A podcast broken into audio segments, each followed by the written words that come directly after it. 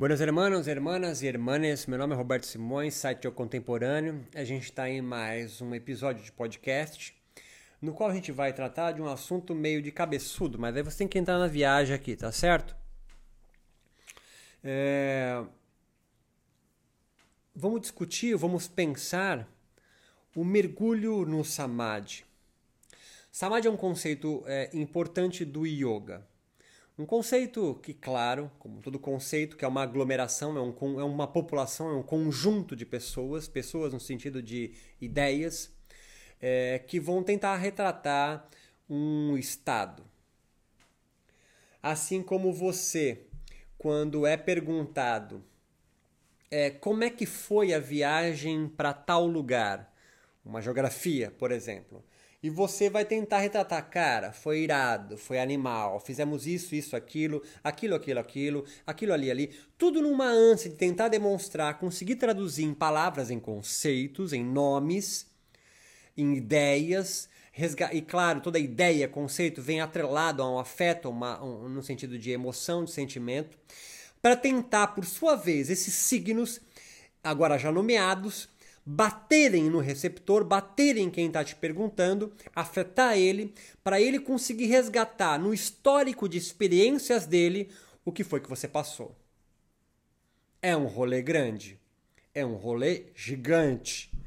E você se faz entender? Ah, capta talvez 5, 10% do rolê realmente. Agora você te, é, é, é, clicar uma fotografia de um pôr do sol e depois você olha para a fotografia, olha pôr do sol, olha para a fotografia, olha pôr do sol, você falou, caralho, não captou metade é, do esplendor que é a vivência real do que eu estou vendo, sentindo.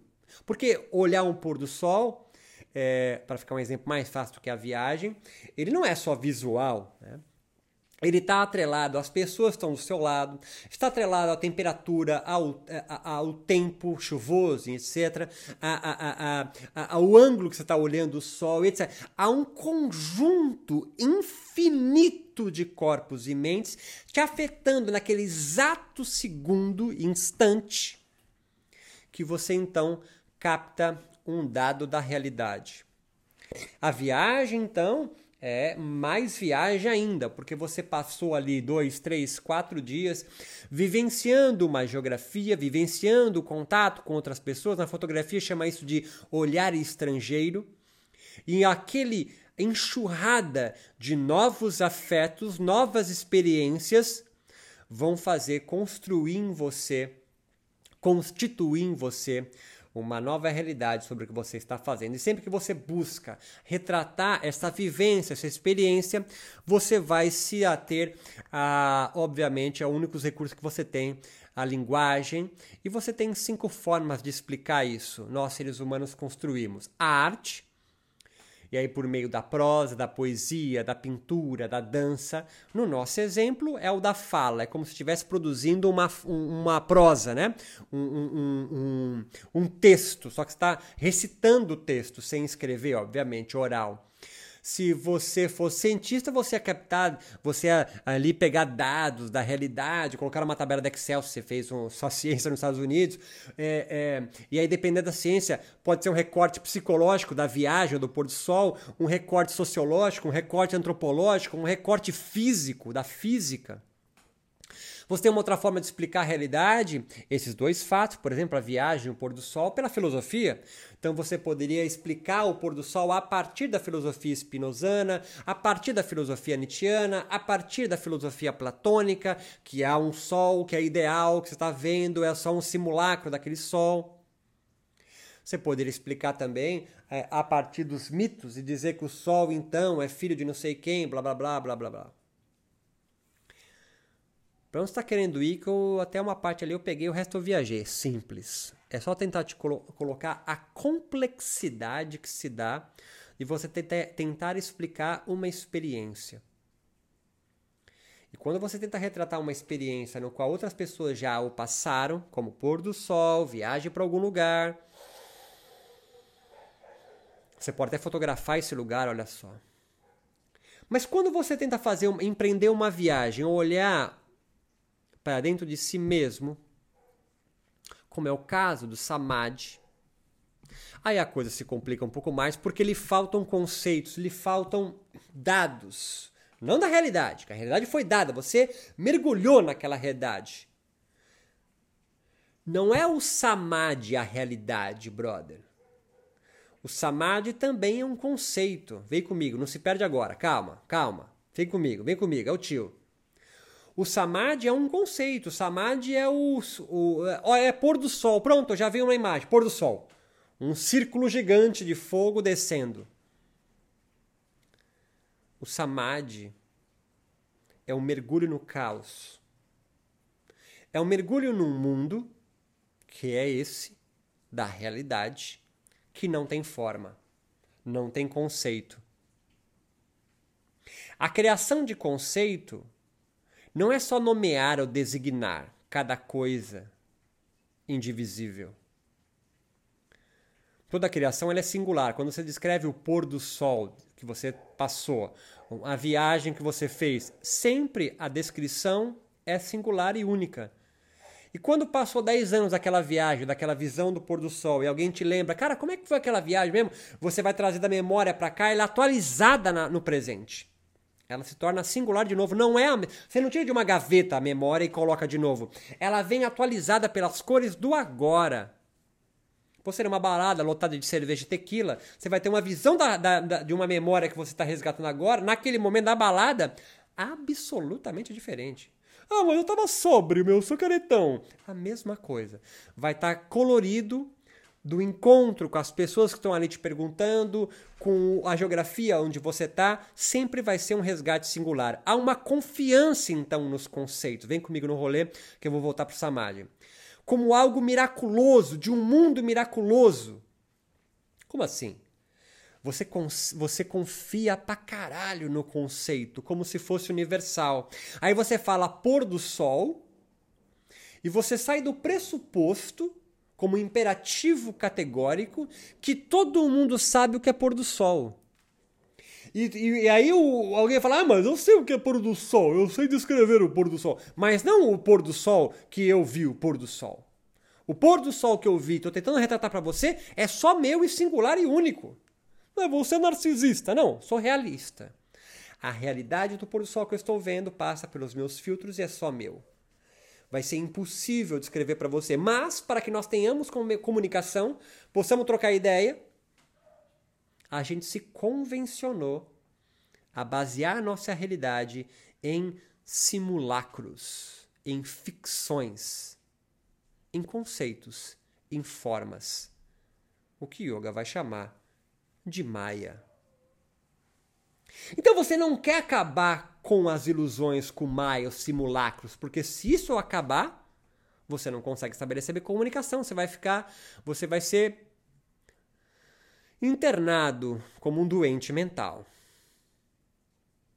Por outro lado, há um conjunto de pessoas com um medo desgraçado de cair num caos e nunca mais voltar, constroem máquinas de construção universais. Vou tentar descrever isso.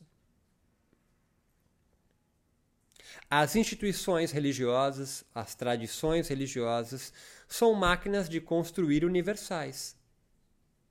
E aí, volto para o yoga. Quando você vai ler ou vai alguém descrever para você de uma tradição o que é o samadhi, caralho, ele não tem dúvida nenhuma. Ele vai recitar o sutra do mestre dele. E ele decora, porque ele é um guardião da tradição. Leia-se, ele é um guardião dos universais que ele entende que são sempre o mesmo. Samadhi é um mergulho no caos, no mundo de não formas. Por isso, segundo o Sutra de Patanjali, é o Yoga Chitta Vritti Nirodha. É a inibição, é a desidentificação do turbilhão da mente. O que é o turbilhão da mente? Não é a ansiedade, porra. O turbilhão da mente é você ser afetado, seu corpo e sua mente, pelos outros corpos e mentes que te atravessam neste exato momento que está ouvindo eu falar, e vai fazer correlações do passado com o agora e vai construir conceitos universais, porque se você também não me entenderia, caralho. Fala muito palavrão. Foda-se. Você entende o que eu falo porque você associa a junção das letras que eu estou aqui reproduzindo com um conceito. Aí você fala, porra, mas você também não, não construiu o conceito que você está falando, eu não vou entender o que você fala. Exato, brother, exato.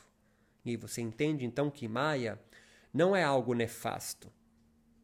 As ilusões, a formação de conceitos e de formas é bom, Agora, a meditação, a proposta do yoga, é um mergulho momentâneo num mundo sem formas, caótico.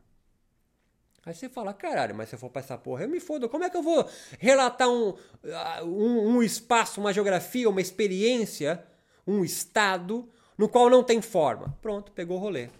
Se chama samadhi. Se juntou letrinhas para descrever isso. Só que se você mergulhar, agora já samadhi para você entender que esse mundo sem formas, tá certo? Olha, olha a importância do conceito. Foi criado um conceito para poder nomear ou designar uma coisa que é individual e indizível. samadhi. Vem comigo, tá pegando rolê, você não consegue explicar, não tem problema, tá no mundo samadhi. O samadhi é um mergulho momentâneo num estado, numa geografia, num extrato, faz a junção que você quiser de conceito. Num estado da não forma. Então você olha para uma alface, ela é uma alface, mas em samadhi ela deixa de ser uma, um objeto comestível que é plantado na terra, que tem raiz, que é verde, alguns passarinhos comem, você também gosta, tá ligado aos vegetarianistas, tá entendendo? Tudo isso que eu descrevi agora é verde, vegetal, é para comer, passarinho também come, planta-se na terra, tem raiz, blá blá blá blá blá blá, faz fotossíntese. São conceitos. Então, isso já não é o samadhi. Então, como é, olhar, como é olhar para uma alface, removendo dela todas as nomeações, designações, conceitos, simulacros? Isso é o samadhi. Agora, é claro, estou fazendo a contemplação de uma alface e você pode utilizar o objeto que você quiser, segundo Patox para adentrar esse mundo. Porque esse objeto é apenas um trem, um carrinho, um veículo que vai te utilizar, vai te, te auxiliar como uma âncora, por isso o nome objeto, para você mergulhar, vem comigo, estou subindo o patamar, mergulhar no caos e conseguir voltar sem se perder. Vem comigo que eu vou repetir. Você precisa e só pode mergulhar neste mundo sem simulacros, sem conceitos, sem normas, sem designações e voltar são amparado no objeto. E esse é um mergulho que se dá de um processo lento e gradual. Patanjali repete no 196 Sutras isso acho que umas seis vezes. Não dá para ir de uma vez só. E há algumas formas que você pode ir lá. Você pode ir lá por drogas, olha só, uso de ervas. Patanjali falando isso, capítulo 4. Você pode ir lá pela meditação, né? o qual do yoga aí mais tem. Né? Por nascimento, olha só, tem gente que tem facilidade já de entrar lá e voltar. Olha só, tiozão. Ou talvez não volte. E esse é um cara que está internado num hospital psiquiátrico. Esquizofrênicos, por exemplo. Eles adentram a esse mundo sem formas mas não conseguem voltar. Paranoicos. Mas eu não vou entrar nessa parte que eu não sou psicólogo nem psiquiatra. Então o yoga, vem comigo, estou indo para o terceiro patamar. Ele conduz você a uma experiência do pensamento, adentrando a geografias sem conceitos nessa mesma realidade que nós estamos agora. Não é um outro mundo, brother. É o da imanência. Só como eu não consigo entrar em contato agora, então? Porque você está cristalizado em universais, em simulacros. Ou em ficções que curam, como já falei diversas vezes. Mas agora você está mergulhado no caos, sendo atravessado por um bilhão de coisas. Mas para você se manter são, você se ancora em universais.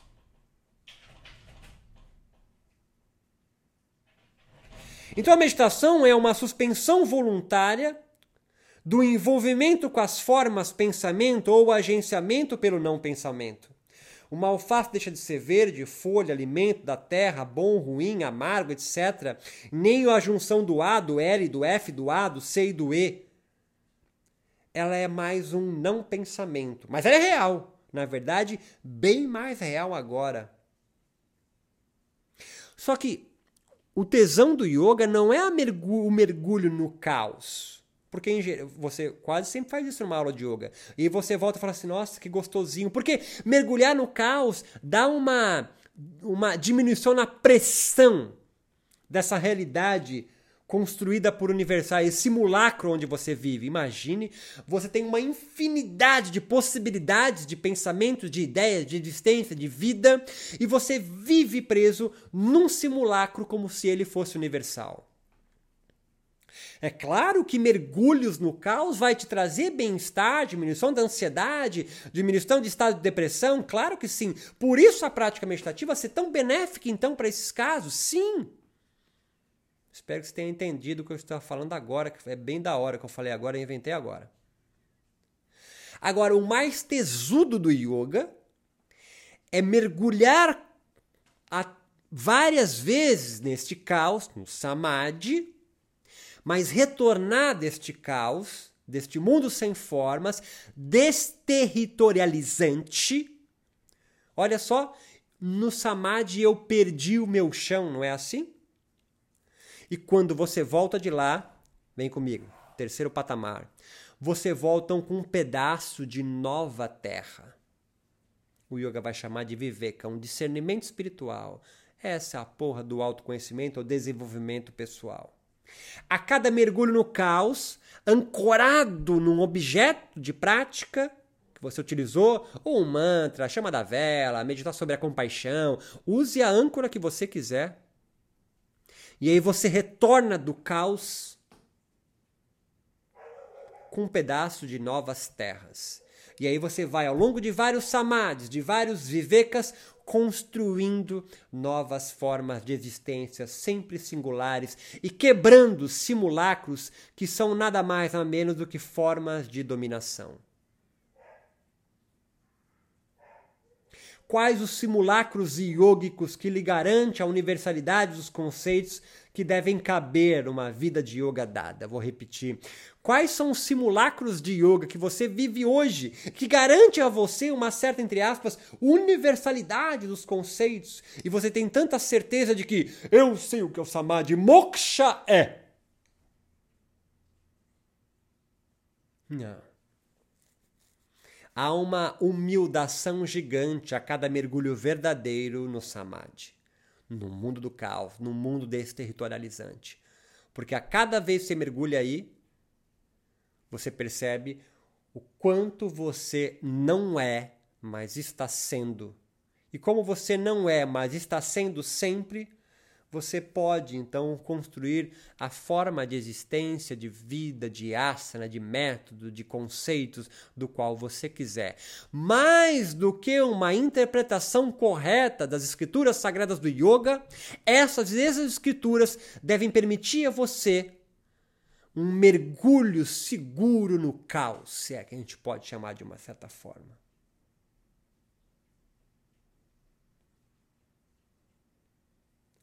E por que criar conceitos é assim tão importante? E relacionar ele com yoga como uma filosofia e não uma instituição religiosa é o meu objetivo aqui. O yoga, como instituição religiosa ou tradição, trabalha em cima, ancorado nos universais. Entrar no yoga com uma filosofia é permitir-se ser um criador de conceitos, de novas formas de existir. Eu não quero ter a vida de um yogi. Eu quero ter uma vida no qual o yoga, me agenciando, abra para mim as possibilidades de existência. Então eu não quero ser cosplay de yogi. Eu quero utilizar o yoga como uma máquina de guerra para que me abra nos encontros com o caos novas formas de existência. É uma questão então de articulação. Há uma relação entre os componentes cada vez que se mergulha no samadhi. O conceito é um conjunto de populações que vai surgir um conceito, uma ideia. Crie os seus conceitos, crie as suas formas de viver, crie as suas formas de agir, crie os seus asanas, as suas práticas, afastados dos universais como garantia da boa vida. Samadhi, então, é um mergulho momentâneo no caos. Viveka é o pedaço de terra desse mergulho samádico, caótico. E Kaivalya é a sacação, a intuição das infinitas interrelações caosmóticas que você, adentrando sistematicamente no caos de você mesmo, relacionado à realidade no qual está inserido, no qual você o é, vai organizando para si mesmo novos conceitos. E os kleshas? Os obstáculos que nos prendem a uma aparente organização linda, magnífica dos universais. E o yoga pode ser ao mesmo tempo uma máquina de guerra contra os aparelhos de captura do seu desejo, quanto um aparelho de captura de desejo destruindo outros que utilizam yoga como as suas próprias máquinas de guerra. Não dá para produzir guerra, mas para produzir vida. Meu nome é Roberto Simões, site Eu Contemporâneo. Quer saber mais sobre isso? Está acontecendo. Existe um curso é, Ética e Yoga, um mergulho no livro de Spinoza. Lá na plataforma EAD vai estar um link descrito aqui, tanto no podcast quanto no SoundCloud. Quer saber mais sobre o meu trabalho? www.yocontemporâneo.com. Meu nome é Roberto Simões e até a próxima aula.